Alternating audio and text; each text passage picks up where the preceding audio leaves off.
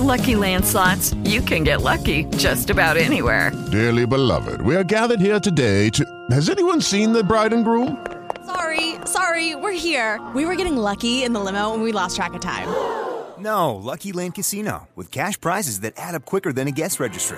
In that case, I pronounce you lucky.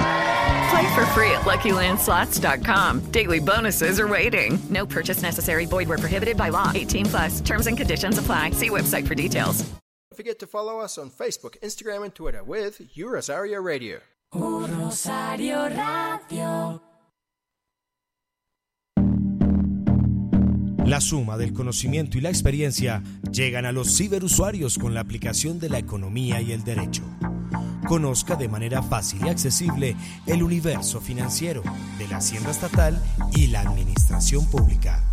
Lo invitamos a que aprendamos sobre impacto económico, siempre en los micrófonos de Rosario Radio. Bienvenidos.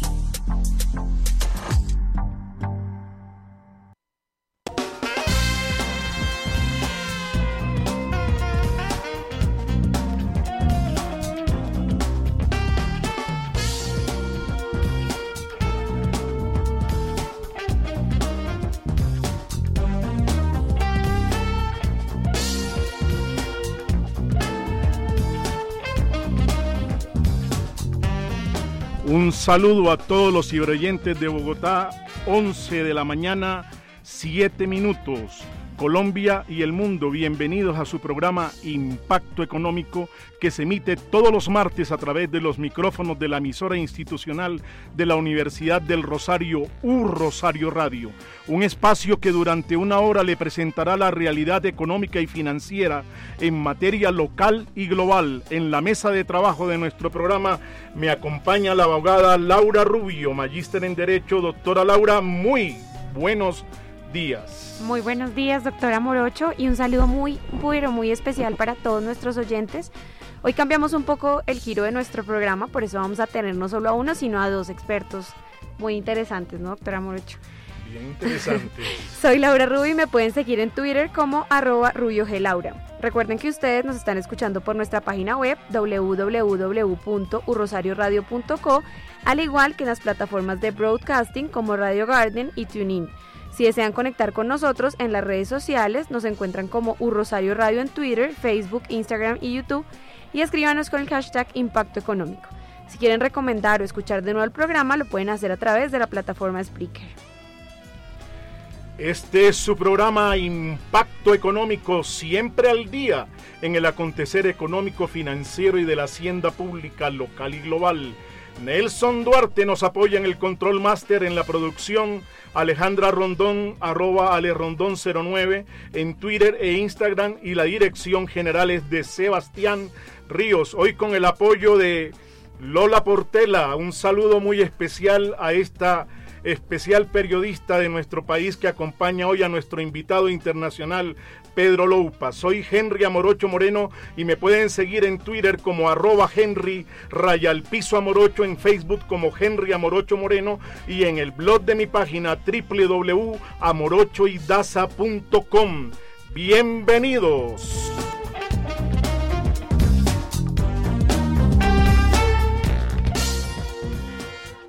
Estás escuchando Impacto Económico. ¿Cuáles son los temas más relevantes en economía, hacienda, finanzas públicas y el derecho económico en Colombia? Conózcalos aquí, en Hablando con el experto.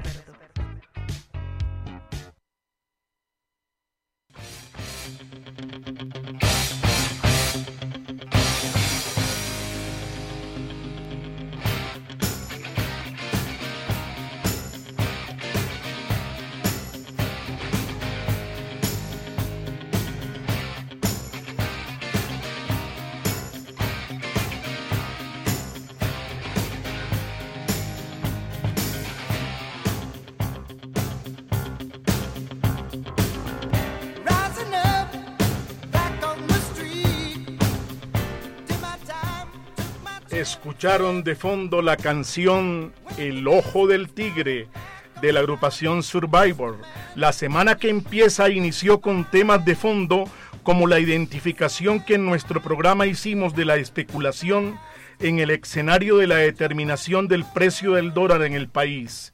Igualmente por la guerra comercial China y Estados Unidos, por la pérdida de confianza y credibilidad que tienen nuestros nacionales de instituciones como la justicia, los partidos políticos y el Congreso, doctor Pedro, que trasegan por índices de desconfianza del 79% para los dos primeros y del 73% para el Congreso de la República y por la importancia que en el plan de desarrollo recientemente sancionado en Valledupar se le atribuye al emprendimiento empresarial como una de las estrategias principales para eliminar las brechas de la desigualdad en Colombia, según lo expone la jefe del Departamento Nacional de Planeación, doctora Gloria Alonso. Hoy tenemos en cabina a nuestro invitado internacional, Pedro Loupa, gran amigo consultor experto en temas de liderazgo consciente, con el cual estaremos dialogando algunos temas relacionados con el emprendimiento empresarial y la corrupción en Colombia desde la perspectiva del liderazgo, del liderazgo consciente. Este tema del emprendimiento empresarial nos pega a todos, ¿no? Todos quisiéramos ser independientes y lograr hacer empresa.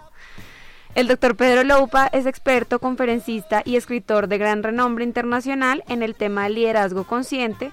Es oriundo de Portugal, igualmente es fundador de Conscious Leadership Institute y en el marco del Congreso Latinoamericano de Talento Humano que se realiza en la ciudad de Bogotá entre los días 6 y 7 de junio de 2019, estará con keynote speaker o conferencista principal del Congreso como keynote speaker. Igualmente, lanzará y presentará su obra 12 Pasos de Liderazgo Consciente en el contexto del mismo Congreso Latinoamericano. Un gusto, doctor, ¿cómo está? Muy buenos días a todos. Encantado de estar aquí con ustedes y gracias por esta invitación. Es un honor estar aquí en vuestra radio y con vuestros oyentes. Gracias. Muchas gracias, Pedro. Muy buenos días. Nos alegra que esté llegando usted apenas del Reino Unido y aterrizando ya lo tenemos aquí, aquí en la emisora. Es un gran privilegio para la Universidad del Rosario y para nuestros ciberoyentes. Y ahora sí, entrando en materia, sabemos que usted viene de realizar una labor especial en el Reino Unido en temas de emprendimiento empresarial. Tenga usted la amabilidad de ilustrarnos a nosotros y a nuestros ciberoyentes sobre su experiencia en el universo sajón y cómo podría un país latinoamericano como Colombia, que ha escogido a la generación del emprendimiento empresarial mediante la modalidad de incentivos tributarios, como una de aquellas avenidas principales para lograr el desarrollo del país. Doctor Pedro, ¿cómo podría beneficiarse de esos aportes suyos en la teoría del, liderazgo consciente y la planificación consciente nuestro país? Mm, qué buena pregunta y a ver cómo la contesto. a ver, ayer he estado con un gran empresario colombiano he tenido una cita muy interesante con él. Una persona que no que, me dice directamente, yo no creo en el emprendimiento. Interesante. Y nosotros lo vimos desde un punto de vista profundo. Porque lo que él me decía, yo creo en la libertad de sermos felices. Y la libertad de sermos felices no necesariamente pasa por el emprendimiento de algo, pero el emprendimiento de nosotros mismos tal como somos. Y para descubrir esto es muy interesante. Los anglosajones son, son definitivamente diferentes de nosotros en muchos aspectos. Y, la, la, cuestión cultural, eso es fundamental, y la forma como fueron, como fueron, fueron educados. Clonar modelos, para mí, yo siento que es muy difícil. Es muy difícil clonar modelos, pero podemos obtener cosas interesantes de, en este caso, los ingleses, los americanos, todos esos países que tiene una orientación muy clara, son muy directos, son muy honestos en la forma como muchas veces ven las cosas. creo que podemos obtener de ahí muchísima información y una especie de una un pequeño sabor que me gusta mucho la, me gusta mucho la gastronomía, entonces uso muchas veces la, la, la, la, misma nomenclatura de la gastronomía, e, ese, ese apimentar, ese, esa la búsqueda de poder sazonar la comida de una cierta forma. Yo creo que de los anglosajones podemos traer algunas especies. Eso que hicieron los portugueses en el, en el siglo XVI, que, llegaron, que intentaron llegar a la India para traer las especias, y ahí fue donde se descubrió el camino marítimo a la India y todo eso. Y yo creo que lo que tenemos que hacer ahora es buscar esas pequeñas especies para a, condimentar lo que nosotros tenemos de bueno en los países latinos como Colombia. Pedro, yo estoy totalmente de acuerdo con usted y aquí lo hemos desarrollado en este programa. Somos unos fieles creyentes de la naturaleza como brújula de desarrollo.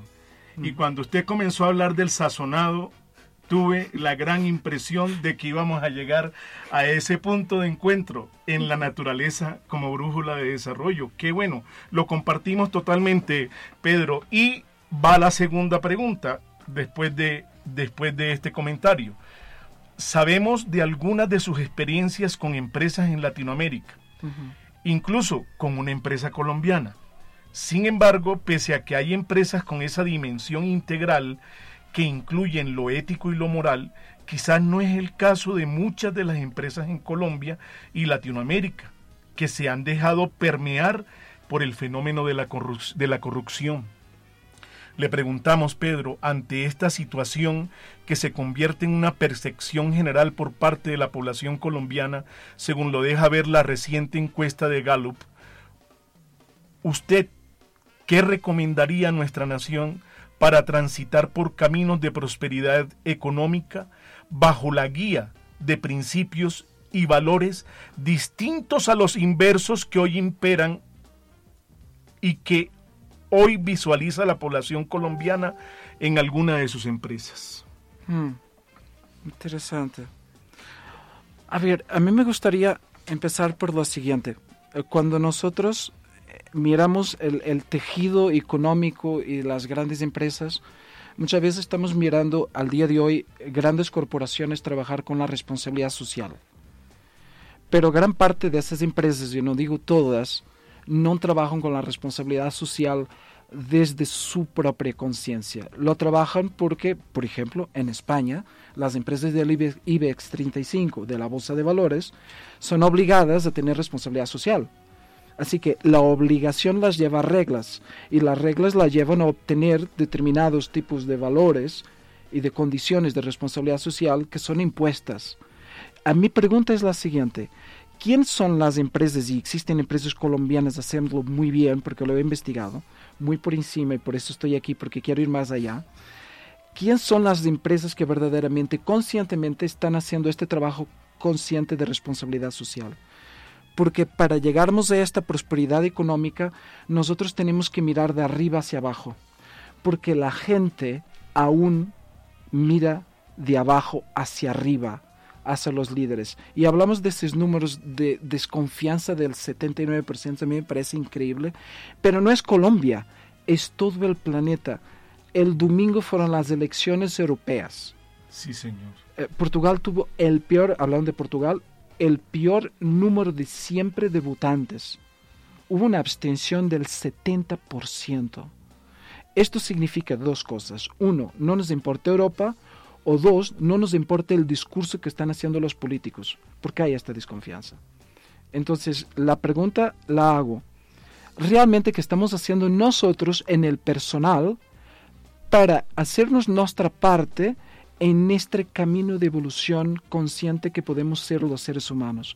¿Qué hacemos nosotros? Porque los que no votaron son parte responsables por no haber mudanzas y cambios verdaderos. Porque si queremos hacer un voto de protesta, vamos a votar en blanco.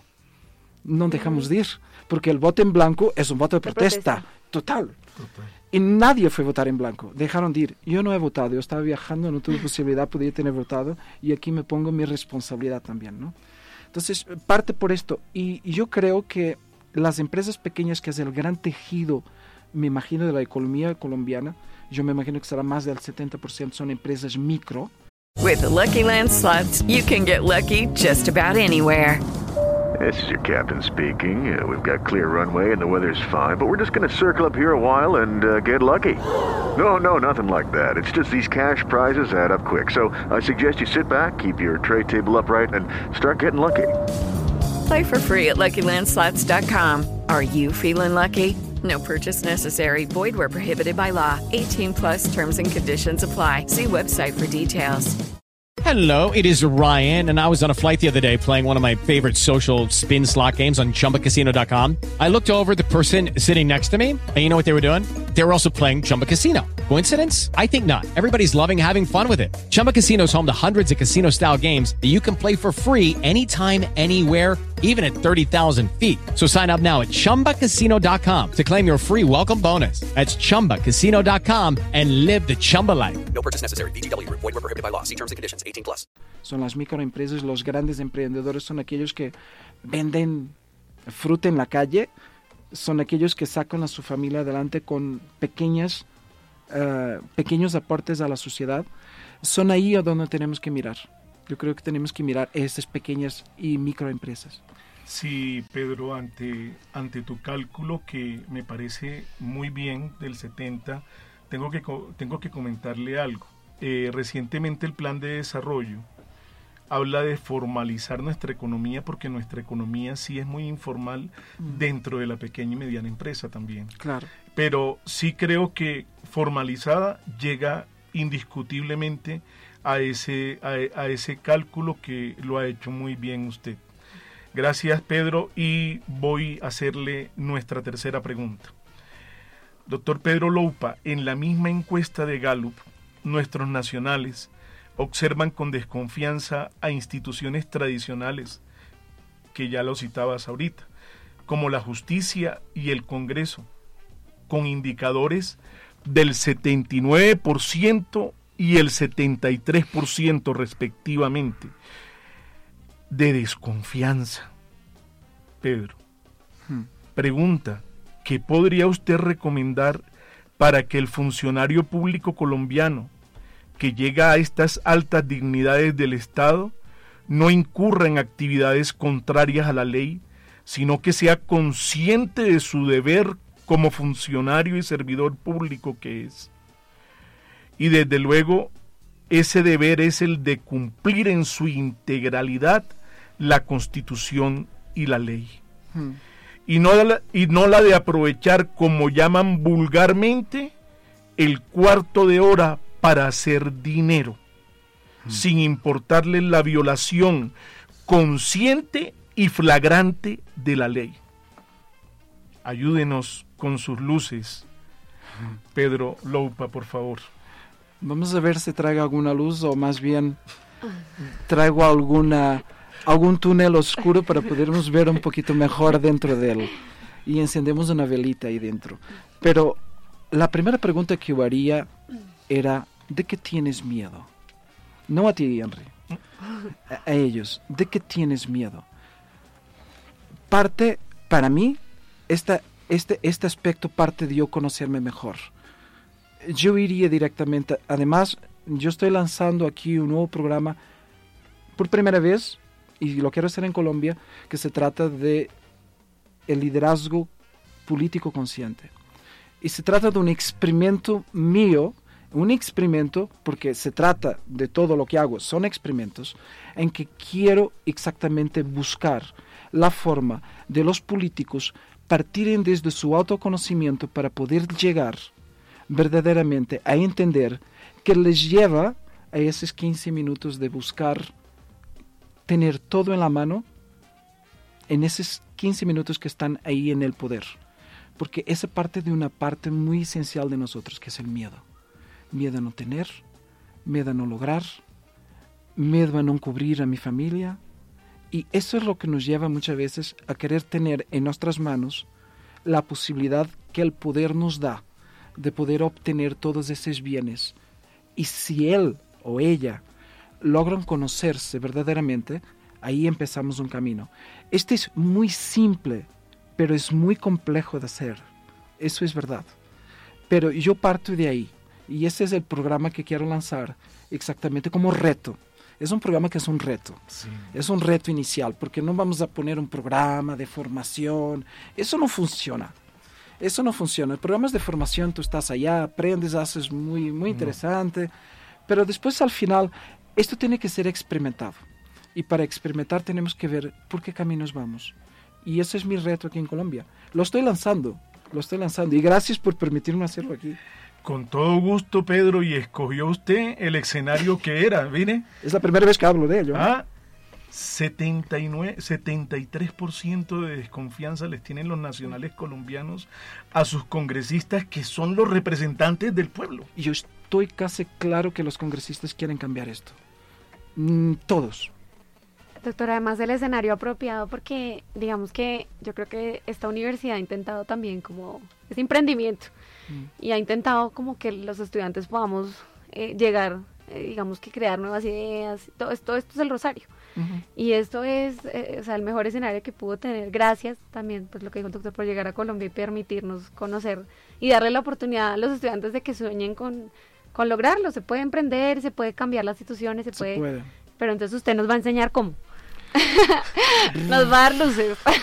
bueno, ahí ahorita le gracias Laura le gracias Laura sí. le digo que con el liderazgo consciente que es una obra que lanza muy pronto Pedro yo creo que vamos a tener muy buenas herramientas para esa población joven pienso yo Pedro pero sin embargo lo dejo con Laura que sigue con nuestra última pregunta. Yo pensé que el doctor iba a decir, yo creo que nos van a regalar un libro a nosotros. sí, claro que sí, aquí lo traigo. Ah, bueno. doctor Pedro Loupa, para cerrar esta entrevista, ilustre usted por favor a nuestros ciberoyentes acerca de lo que usted denomina como secreto del silencio. Entonces tenemos que quedar en silencio ahora para descubrir el secreto el secreto del silencio, pero en un programa de radio no es muy recomendable. Hacer silencio. Hay que hablar. En, en, televisión es peor aún, pero bueno, en radio tampoco. El secreto del silencio parte exactamente de esta búsqueda que tenemos nosotros de encontrar la felicidad. Porque al final, todos los seres humanos, incluso aquellos que terminaron por asesinar mucha gente, y nosotros estamos en un país que a mí me fascina por el dolor que ha sufrido durante décadas y no me fascina por el dolor, me fascina por encontrar a ambos lados. Y en esos ambos lados, que estamos hablando de lo que llaman la víctima y el verdugo, ¿no? Y yo, lo que llaman, yo dije, claro, lo que llaman, y yo no llamo así, uh, me interesa mucho encontrar este punto de silencio. Este punto de silencio es donde nosotros podemos encontrar el equilibrio de sentir qué es lo que está pasando con nosotros ahora porque parece que nos olvidamos de ser seres humanos.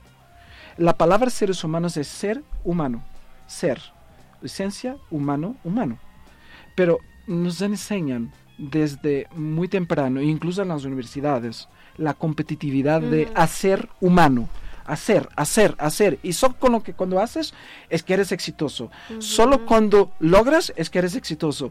Pero con el ser no. Y el ser es el silencio es el poder parar, el poder escucharte, el poder venir adentro. Lo que muchos religiosos hablan de orar, de rezar, de meditar, pero no estamos hablando en el ámbito religioso, estamos hablando incluso en la organización. Que el político tenga la capacidad de poder escucharse a sí mismo es entrar en ese silencio y nosotros y todos los estudiantes que están aquí. Ah, hay unos memes que dicen que parece que uno fuera que fuera toda una lista de mercado, ¿no? Entonces la gente quisiera que uno estudiara, que uno trabajara, que uno fuera profesional, que uno, pero hay otras cosas en la vida. Lo que usted dice es cierto. Sí, hay, que nacer. Nos enseñaron, naces, disfrutas, vas a la escuela, este, a la universidad, encuentras un trabajo, encuentras una pareja, casas, tienes hijos, tienes nietos y te vas. Así es. ¿Y quién dijo que era así? ¿Por qué no rompemos las reglas? Esa es la propuesta. Rompemos las reglas a través del silencio, de escucharnos, de ver qué realmente queremos hacer. Qué interesante, Pedro. Yo creo que en el silencio se encuentra uno mismo. Sí. La respuesta. Creo yo, creo yo. Qué buen mensaje nos deja a todos nuestros ciberoyentes, Pedro. Pedro, yo creo que usted ha sido tan amable con nosotros que me decía Lola que había una parte final del programa en la cual le comunicaba a Laura que Vamos a, digamos que esto se vuelve a escuchar, o sea, esta es una misión que se escucha en directo, pero además que se, se, vuelve, se difunde. Entonces vamos a dar la oportunidad de aquí a mañana que escuchen este programa y que nos comenten con el hashtag impacto económico al respecto del emprendimiento y del tema, de todo lo que usted nos ha contado y del secreto del silencio. A ver qué piensan del secreto del silencio nuestros ciberoyentes. Y el mejor comentario, lo, lo digamos que el que, que veamos, además con su ayuda, que sea como el que de pronto se acerque un poco más al secreto del silencio, pues usted nos contó que le quería obsequiar un libro a nuestro ciberoyente. Personalizarlo y encontrarme con el ciberoyente Excelente. aquí y poder platicar con él aquí donde ustedes quieran. Gracias, no, en- encantados, encantados. Así lo haremos, Pedro. Y bueno, el tiempo de radio tiene, tiene sus- sus cosas estrictas y hemos llegado al final de esta muy interesante entrevista. Le doy el paso a Laura un, un instante. Doctor Pedro Lupa, recuérdele a nuestros ciberoyentes para que se conecten con usted mediante las redes sociales. Bueno, ¿Cuáles son sus redes? muy simple, la página web pedroloupa.com Ok. con OU. Y después con Pedro Lopa pueden llegar a todas. Pueden llegar a al canal YouTube, tiene algunos vídeos que pueden ser interesantes para escuchar algunas de mis propuestas. Ah, tiene también Twitter, tiene también ah, Instagram y tiene Facebook. Tiene mi perfil personal y el perfil profesional.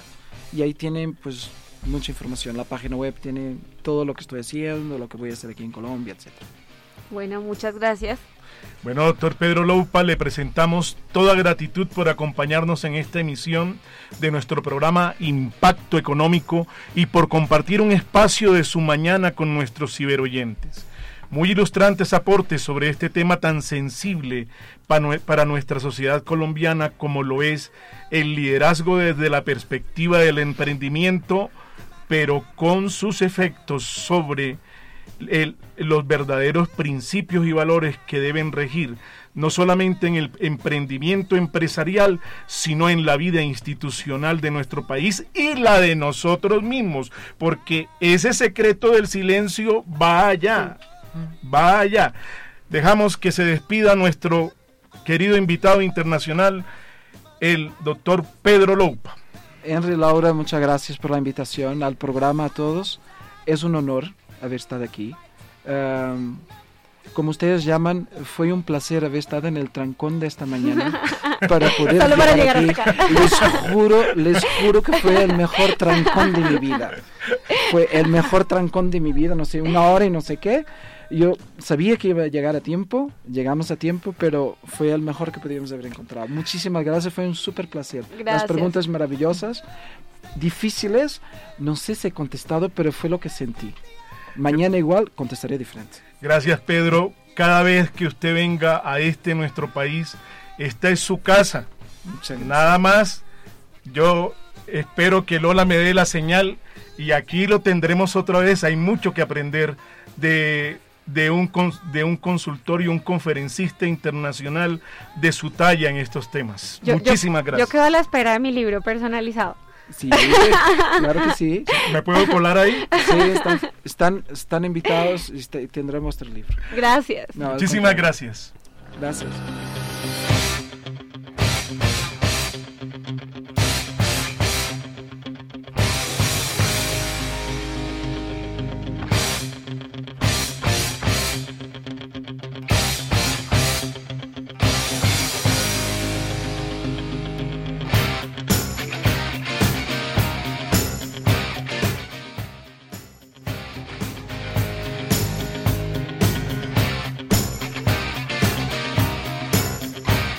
Conéctate en Twitter con el hashtag Impacto Económico UR.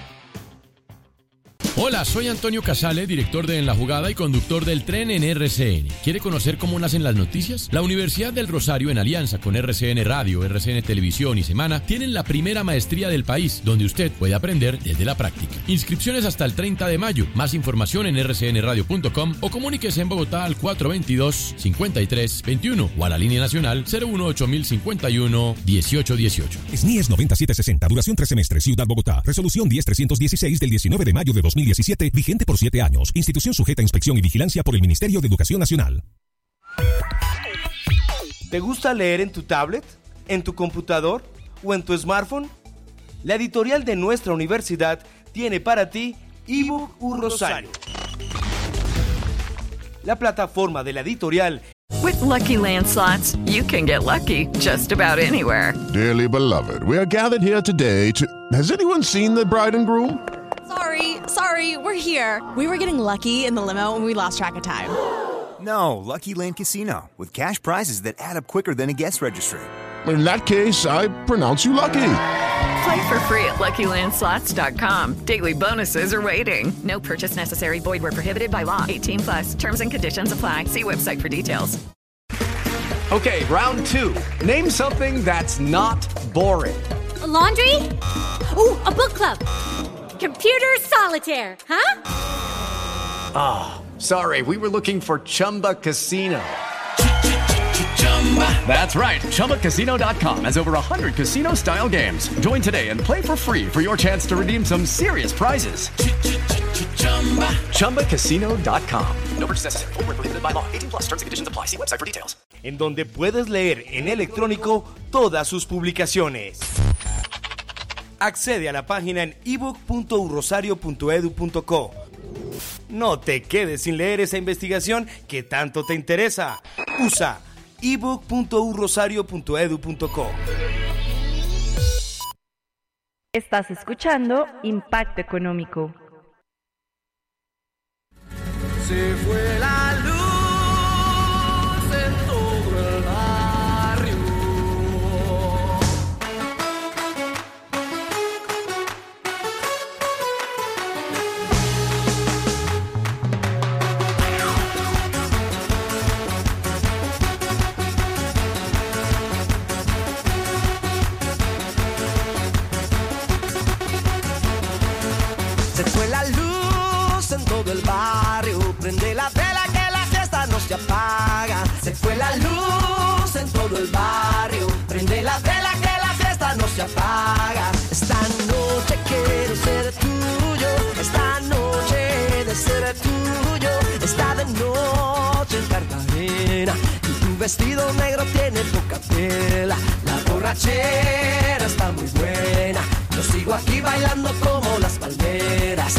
Económico, siempre al día en el mundo económico.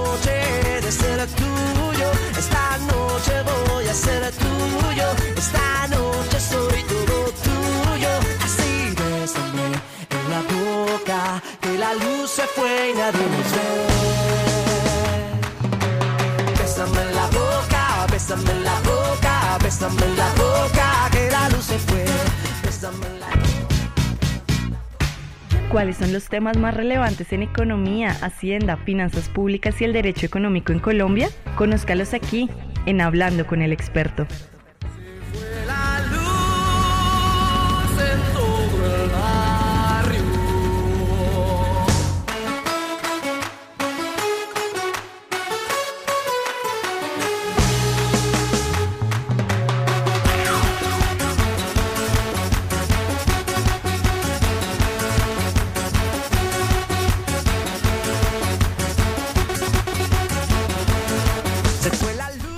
¿Escucharon de fondo la canción La Luz de Juanes? Estamos aquí con nuestro segundo invitado, que es el doctor Carlos Arturo Quintana Astro, abogado de la Universidad Nacional de Colombia, especialista en Derecho Económico de la misma universidad y en Derecho Urbano, Propiedad y Políticas del Suelo de la Universidad de los Andes, con maestría en Derecho del Transporte, Logística e Infraestructura de la Universidad Externado de Colombia. Además, docente y conferencista en contratación estatal, consultor en temas de contratación estatal, especialmente en el área de infraestructura y transporte, y fue superintendente, fue director delegado de, entidades intervenidas de la Superintendencia de Servicios Públicos Domiciliarios. Muy bien, buenos días, doctor Carlos Quintana. Bienvenido indiscutiblemente. La aprobación del plan de desarrollo genera en la práctica varios de los interrogantes que nos hicimos en el anterior programa. Pero ahora en un escenario distinto, sobre el contexto no de un proyecto, sino de la ley del plan cuatrienal 2019-2022. Por tanto, Iniciamos con nuestra, primera, con nuestra primera pregunta así, doctor Carlos. Doctor Quintana, por favor, ilustre a nuestra ciberaudiencia acerca del valor al que ascienden los pasivos de Electricaribe, de Electricaribe y cuáles son los más representativos. Muy, pero muy buenos días, doctor Carlos. Qué alegría tenerlo nuevamente por acá, pero preguntado inmediatamente. Buenos días, doctor Henry Morocho. A la doctora Laura también un cordial saludo y bueno, por supuesto a los oyentes o a los ciberoyentes que nos oyen a través del link que ustedes acaban de decir, pues un saludo muy especial. Un placer nuevamente estar acá con uno de los temas que, que realmente está de moda, eh, porque no se ha podido solucionar después de varios años, como lo comentábamos hace algunos días que hemos estado acá, y es el tema Electricaribe. Como usted lo comenta, efectivamente, ayer el presidente de la República eh, sancionó la ley del Plan Nacional de Desarrollo en la ciudad de Valledupar eh, eh, a través de la ley 1955 del día de ayer, de 2019, que es el marco de acción de este gobierno, del presidente Iván Duque en estos cuatro años que, que estará de gobierno. Bueno, ya quedan tres años tal vez, un poquito, poquito menos de cuatro años. Y dentro de los capítulos, como le habíamos comentado, que es la subsección 7, el título se llama, yo me voy a permitir aquí leerlo, no me lo sé de memoria, se llama Equidad para la eficiente prestación del servicio público de energía en la costa caribe, que es el artículo 312 en adelante, y ahí establece una serie de medidas justamente para, eh, dice el gobierno, para solventar de alguna manera la, la crisis de, de energía en la costa caribe colombiana. Con base en su pregunta hay varias cosas, que yo antes de llegar a lo de la ley del plan, y es la situación de Electricaribe en este momento. Yo estuve en su momento en la superintendencia y conocí en detalle lo que pasó con Electricaribe. Yo tuve mis dudas frente al tema de la intervención en su momento, justamente por el tema de los pasivos. Esa era mi principal prevención y mi principal preocupación frente al tema eh, de la intervención y la toma de posesión que se dio en su momento con Electricaribe, eh, porque los pasivos de la, de la empresa ascienden a los 4 billones de pesos aproximadamente, un poco más ya en el 2019, estados financieros del año 2018 en la información que le envió la superintendencia al Senado de la República el año pasado, eh, con corte 31 de diciembre, de esos, eh, de esos 4 billones de pesos de pasivos, un poco más de 2 billones de pesos, tal vez son, en el orden de 2.5 billones de pesos, ascienden al pasivo prestacional y pensional. Y pues los otros son pasivos de deudas, mm, deudas que se han adquirido con, con diferentes actores del sistema, cerca a casi a los 2 billones de pesos eso sin contar ahora unos créditos y unas garantías que otorgó el gobierno nacional a través del Fondo Empresarial de la Superintendencia. Recuerden bien que la Superintendencia de Servicios Públicos tiene un mecanismo eh, que se llama el Fondo Empresarial, que justamente administraba la dirección de la cual yo era director, que consistía o sirve, digamos, para garantizar eh, la prestación del servicio de las entidades que sean de servicios públicos que se han intervenido en los procesos de toma de posesión. Eh, nos reporta la superintendencia que a, también a diciembre del año anterior o en enero de este año, básicamente, el fondo de el fondo empresarial de la superintendencia había otorgado créditos por 1.3 billones de pesos a Electricaribe eh, para efectos de comprar energía XM, comprar energía en la bolsa mayorista en el sistema interconectado nacional y para asumir unas deudas que se tenían. Más 732 mil millones de pesos que aprobó el COMPES eh, para como garantía justamente para el año 2019 para poder prestar el servicio de energía eléctrica durante este año. Es decir, ahí hay otros 2 billones de pesos. De que podemos estar casi, casi acercándonos a los 5 o 6 billones de pesos eh, de pasivos eh, por parte de Electricaribe. Por supuesto, parte de eso se recupera eh, en la cartera. pero digamos que nos vamos a concentrar en lo que significan los pasivos pensionales y prestacional, que es el que nos interesa para efectos de la ley del plan.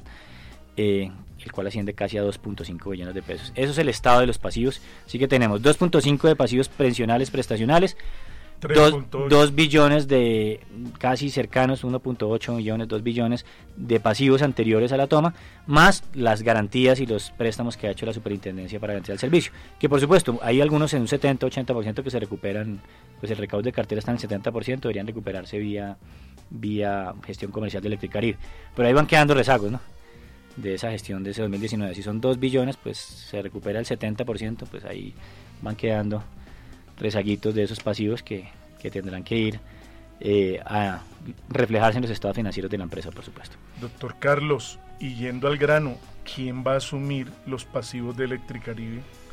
¿Y cuánto dinero de recursos públicos ha tenido que erogar el gobierno nacional desde que intervino la empresa? Eh, bueno, pues su pregunta es contundente. En principio todos los colombianos.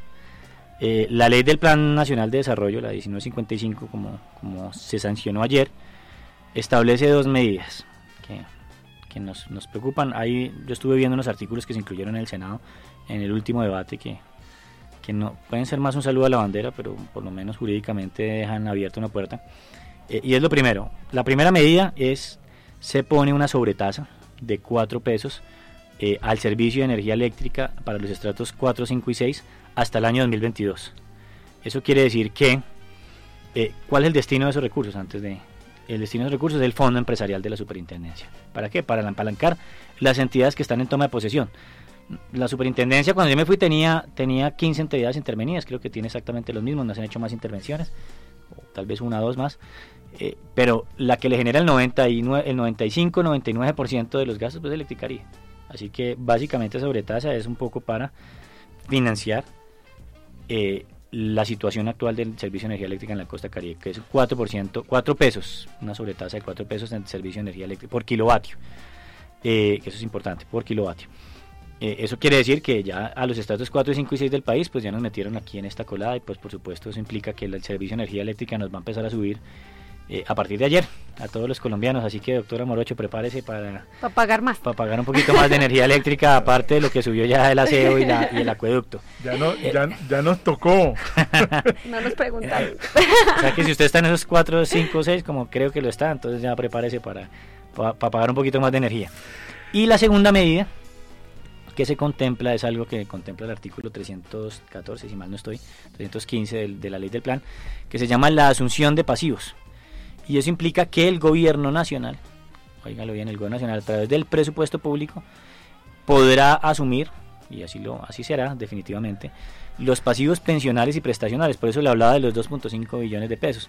Porque eso qué implica? Pues que el gobierno nacional, con plata pública, con el presupuesto, con plata del Ministerio de Hacienda, pues va a tener que asumir ese pasivo pensional y prestacional. Si quiere que el modelo de operación, que es la licitación o la convocatoria pública que está abierta en este momento para elegir los operadores o los socios estratégicos que empiecen a operar junto con el gobierno, la energía eléctrica, pues para que eso sea, un, digamos, un negocio medianamente eh, viable o por ser un negocio, digamos, eh, atractivo para los inversionistas, pues el gobierno tendrá que asumir ese pasivo pensional. Así que esas son las dos medidas en lo que usted pregunta, ¿quién lo va a asumir? Pues los colombianos.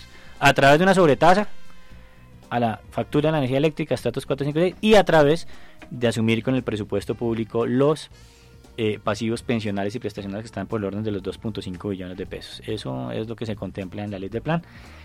Y ahí se deja una puerta abierta que se metió en el Senado que le decía, y es que eh, un poco para que no digan que regalamos la plata, eh, o para que no digan que nosotros asumimos el tema, entonces lo que está diciendo es que el Ministerio de Hacienda puede expedir cuentas de cobro eh, por algún día poderle cobrar a Electricaribe esa plata. Yo me pregunto si eso, no, soy experto economista, pero yo me pregunto si, pues si eso más que un saludo a la bandera, si podrá ser real y algún día el Estado podrá recuperar esos, esos recursos. Eh, y yo mi cuña final, que es mi cuña personal, más que contar la ley, es un poco también mi posición. Esa fue una de las razones por las cuales yo siempre me puse la intervención. Recuerden bien, doctora Morocho, usted recuerda muy bien que Electricaria era una empresa privada. Yo entiendo que haya de una u otra forma que eh, que garantizar la energía eléctrica a, los compañeros y a los coterráneos, a los paisanos de la, de la, de la costa caribe. yo sí quiero hacerle una pregunta a usted y a Laura. Vamos a hacerle la Voy a aprovecharlos vamos, a vamos, a, vamos a ponerlos aquí a debatir porque mire que gracias doctor por esa cuña porque vamos a hacerle la siguiente pregunta. ¿Sí? Y como usted lo venía advirtiendo, doctor Quintana, es una pregunta de fondo. ¿sí? que no sea capciosa. Sí. ¿Era necesaria una intervención en el caso Electricaribe? ¿O existían otra u otras medidas que se hubiesen podido acoger para garantizar la prestación del servicio público de energía en la costa atlántica, doctor Carlos y doctora Laura? Comenzamos con el doctor Carlos porque es el invitado, luego con Laura que es nuestra coequipera acá. Muchas gracias, doctor Henry. Lo, lo pone la más difícil a empezar sobre el tema. no, eh, esa, esas eran mis preocupaciones cuando, cuando nosotros estábamos al frente de, asumiendo la responsabilidad de si interveníamos o no interveníamos en Electricaribe. Eh, Yo le cuento que todos los días hacíamos mesas con expertos, con el mismo gobierno nacional, nosotros pues como superintendencia pues también eh, to- intentando tomar la decisión. Eh, nosotros decíamos, bueno, mire, Electricaribe es una empresa privada, o era una empresa privada, o sí, digamos, todavía no se ha liquidado, así que sigue siendo una empresa así privada, cuyos dueños son eh, una empresa española, que es la empresa, ellos se llaman Fenosa, que es una empresa española de capital privado eh, e inversión extranjera. Yo tenía dos preocupaciones con el tema de la intervención. La primera, justamente esto que acaba de sacar la ley del plan de desarrollo, y es que al momento que se interviniera la empresa, el Estado, el Estado se iba a volver solidariamente responsable de los pasivos, principalmente pensionales y prestacionales. ¿Por qué? Porque el Código Laboral es claro. El Código Laboral dice que quien responde por los pasivos laborales y prestacionales y, y pensionales de las empresas, pues es los dueños de la empresa. Y al momento que el Estado interviniera como toma de posesión, pues iba a volver solidariamente responsable. Y esa, entonces yo decía, tenemos una, en ese momento tenemos un pasivo cercano a los 2 billones de pesos. Yo decía, bueno, nosotros intervenimos y vamos a asumir una deuda que no es nuestra, no es del Estado, no es de Colombia, es de un privado, que es Fenosa. Que si los la- trabajadores demandan, pues a quién le cobran? A Fenosa. Pero al momento de la intervención, ya si los trabajadores demandan, pues ¿quién, es, quién administra en este momento la empresa? El Estado colombiano. Esa, esa fue mi principal preocupación en su momento y es un llamado de atención muy grande porque, porque creo que la el- el- los años, de- eso fue en el año 2016, eh, pues el tiempo después de tres años nos da la razón. Mire, terminamos los colombianos pagando del presupuesto público la asunción de esos pasivos, de algo que no teníamos por qué intervenir, doctora Morocho. Eso sí, yo creo que en eso tiene que ser muy claro. Yo no sé si los organismos de control sobre eso han tomado eh, investigaciones, pero el superintendente que nos, que nos siguió a nosotros, el doctor Mendoza, es el principal responsable de esa decisión irresponsable que tomó. Él, yo creo que ahí el Estado tiene también un poco que empezar a tomar medidas como Hasta acciones de repetición. sepa, y yo sé que él no está investigando. Él tiene una investigación, pero pero pero es él el gran responsable, él fue el que nos metió en este problema a todos los colombianos y por la decisión de un funcionario público yo creo que no podemos pagar, eh, además no es cualquier chichigo a los colombianos, y así que el doctor, el doctor Mendoza tendrá que dar explicaciones a la, opinión pública y además lo invito además a, públicamente que lo haga.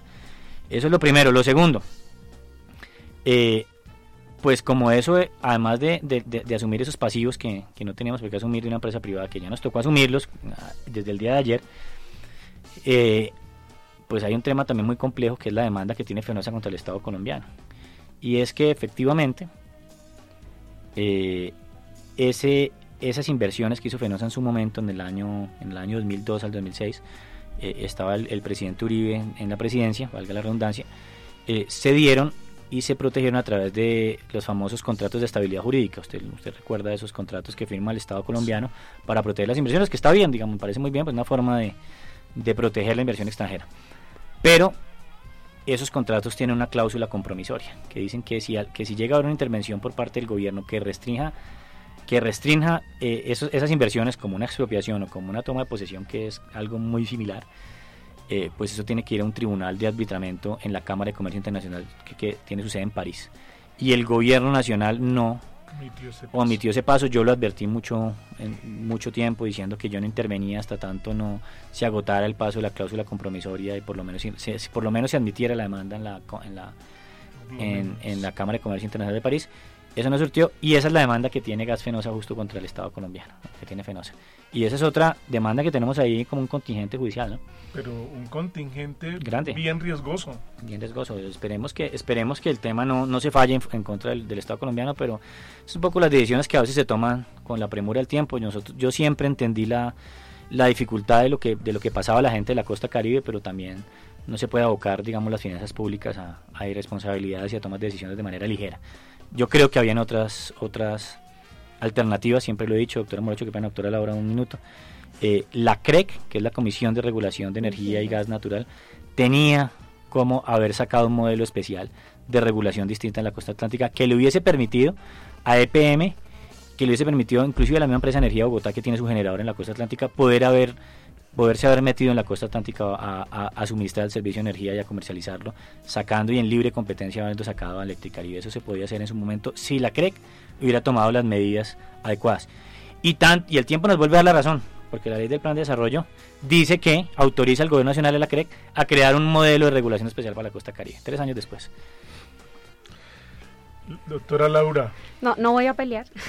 Estoy de acuerdo. No, yo pienso que, el tema de la intervención fue complicado porque pienso que lo que pasa en nuestras instituciones es que siempre es un control ex post y no previo. O sea, yo pienso que la superintendencia y como dice Carlos, las comisiones y las entidades, digamos, encargadas de regular, deben controlar esto en el momento, ¿sí? O sea, deben intervenir, digamos, indirectamente en el momento para que no pase lo que está pasando con Electricaria en este momento, porque yo pienso que eso va a dejar un mal precedente y es que ahora entonces puede pasar que si las entidades privadas o la- las eh, empresas prestadoras de servicios públicos privadas que prestan servicios públicos, entonces eh, se, económicamente ven que no pueden continuar o técnicamente ven que no van a poder, eh, digamos que generar continuidad en el servicio, entonces el Estado siempre va a tener que entrar a intervenir por privados y vamos a ser nosotros los nacionales los que vamos a tener que, que entrar a pagar por esos privados porque son temas de negociación y de mercado. O sea, para mí este tema de los servicios públicos es un tema que es de mercado, que es además que es beneficioso para los que tienen el mercado.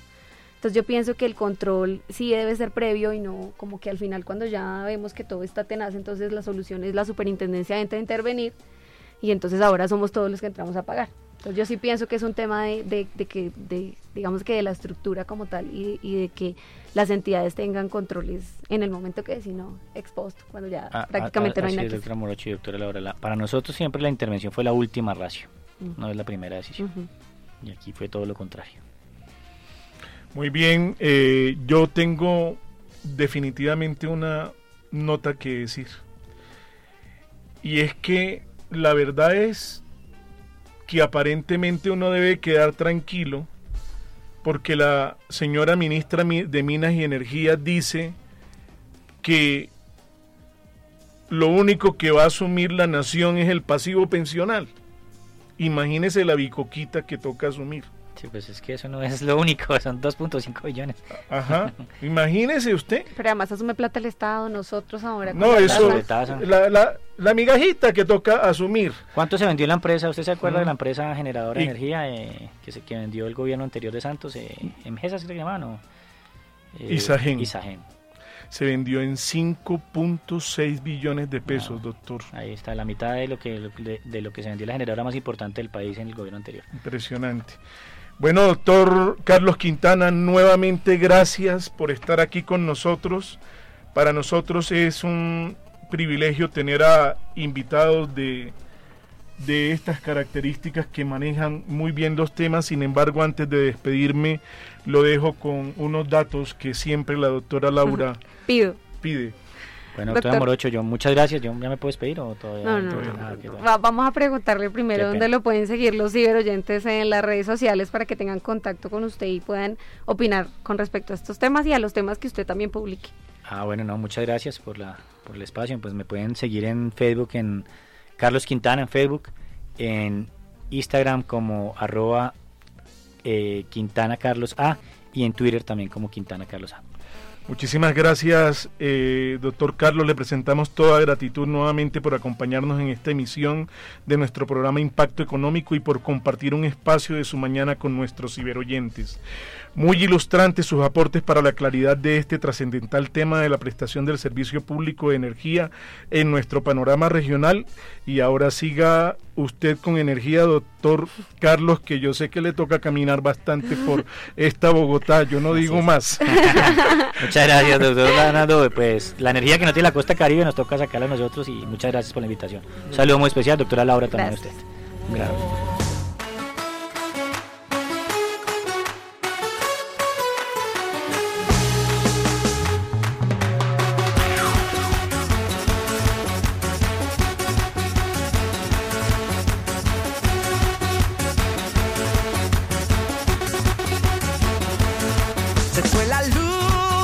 Todo el barrio. Prende la vela que la fiesta no se apaga. Se fue la luz en todo el barrio. Prende la vela que la fiesta no se apaga. Esta noche quiero ser tuyo. Esta noche de ser tuyo. Está de noche en Cartagena. Y tu vestido negro tiene poca tela. La borrachera está muy buena. Sigo aquí bailando como las palmeras. Estás escuchando Impacto Económico. La voz del doctor Henry Amorocho Moreno se escucha en Impacto Económico.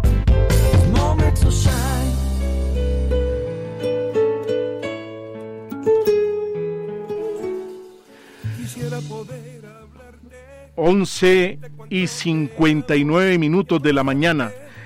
El presidente Duque sancionó el plan cuatrienal de desarrollo y anunció que iba a sacar de la pobreza a 3 millones de colombianos y que incluiría a 2 millones de niños más en el PAE.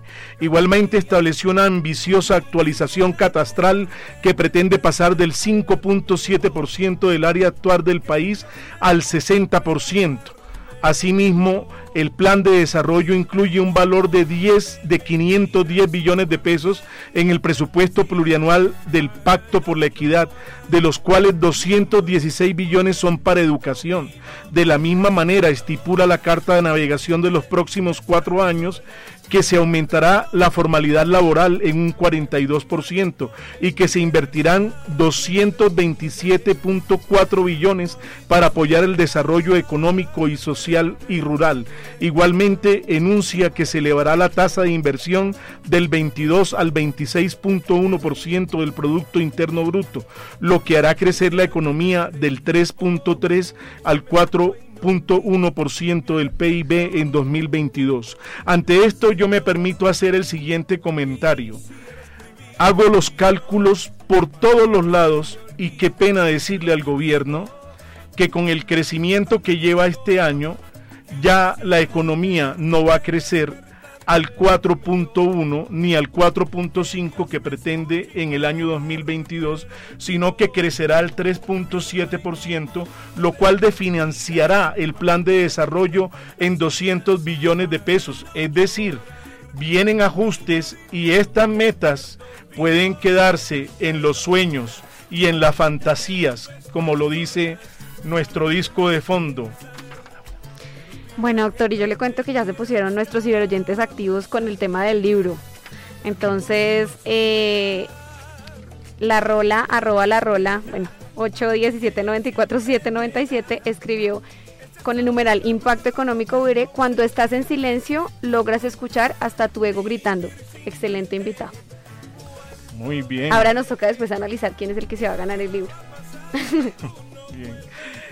Standard Poor's tiene a Colombia al borde del grado especulativo y sostuvo la calificación en triple B negativa por razones como la que no creen que Colombia cumpla con las metas fiscales, en especial las, relacionadas con la regla fiscal en 2020 pues la reducción de la carga tributaria a las empresas afecta en un 0.8% del PIB el recaudo fiscal. Despidamos. Chao, doctora Morocho. Feliz resto de día para todos los que nos escucharon. Soy Laura Rubi. Me pueden seguir en Twitter como arroba Rubio G Laura. Ustedes nos escucharon por nuestra página web www.urrosarioradio.co. Si desean conectar con nosotros en las redes sociales, nos encuentran como Urrosario Radio. Y si quieren volver a escuchar el programa o recomendarlo, todos los programas de la emisora los encuentran en la plataforma Spreaker.